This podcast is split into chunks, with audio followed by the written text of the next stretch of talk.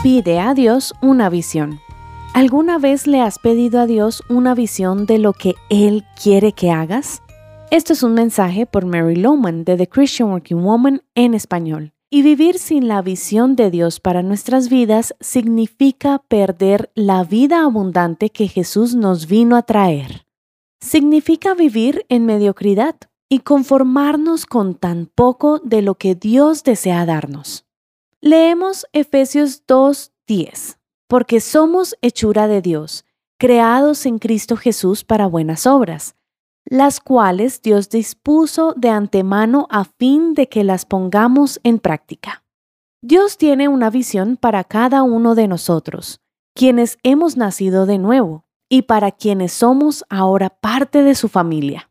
Estas buenas obras que Él desea que hagamos ya las preparó de antemano. Por eso comparto algunas de las excusas más comunes que damos para no buscar la visión de Dios para nuestras vidas no estamos dispuestos a correr el riesgo. Ron Hodgkin cuenta la experiencia de ser invitado por algunos amigos para ver una hermosa cascada. Y camino a la cima de la montaña tuvieron que cruzar un gran riachuelo para poder llegar a la cascada. Y al no ver un puente le dijo a su compañero, ¿Y cómo cruzaremos esto?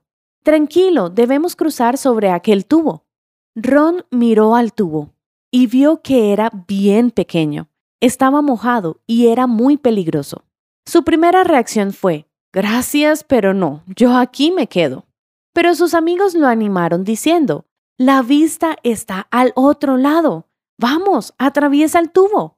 Así que Ron tuvo que tomar una decisión entre perder la vista o atravesar el tubo pues decidió tomar el riesgo y luego dijo, no me hubiera perdido esa vista por nada, pero para llegar aquí tuve que caminar sobre el tubo. ¿Te está llamando Jesús a caminar por encima del tubo? ¿Te da miedo tomar el riesgo? Dice el Salmo 18:16, Me has despejado el camino, así que mis tobillos no flaquean. Puedes estar seguro que en el momento que pisas ese arriesgado tubo, este se convierte en un camino seguro sobre el cual no flaquean tus tobillos. Hoy atraviesa el tubo. Hoy pide a Dios una visión y cuando te dé una, arriesgate y da el paso en fe. Comprueba que Él hace más de lo que puedes pedir o pensar. Encontrarás copias de este devocional en la página web de christianworkingwoman.org y en español por su presencia radio.com. SoundCloud, Spotify y YouTube. Gracias por escucharnos. Les habló Annie Sánchez.